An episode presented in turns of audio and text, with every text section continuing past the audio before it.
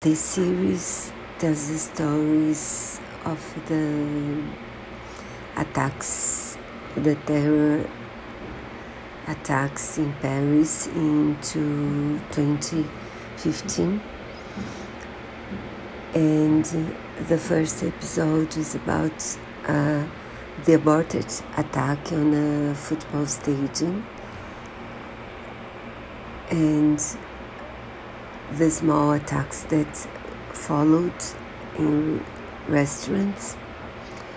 And the second and the third episode tells the story of the attack uh, of the Bataclan, which was a show house where uh, a rock show was happening, and uh, the house was very full. And the stories told by the especially by the victims people that were in the show, were were in the show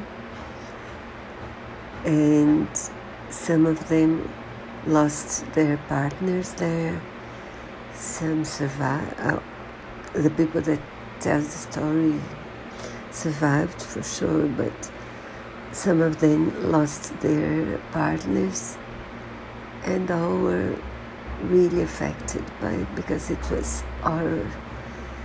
And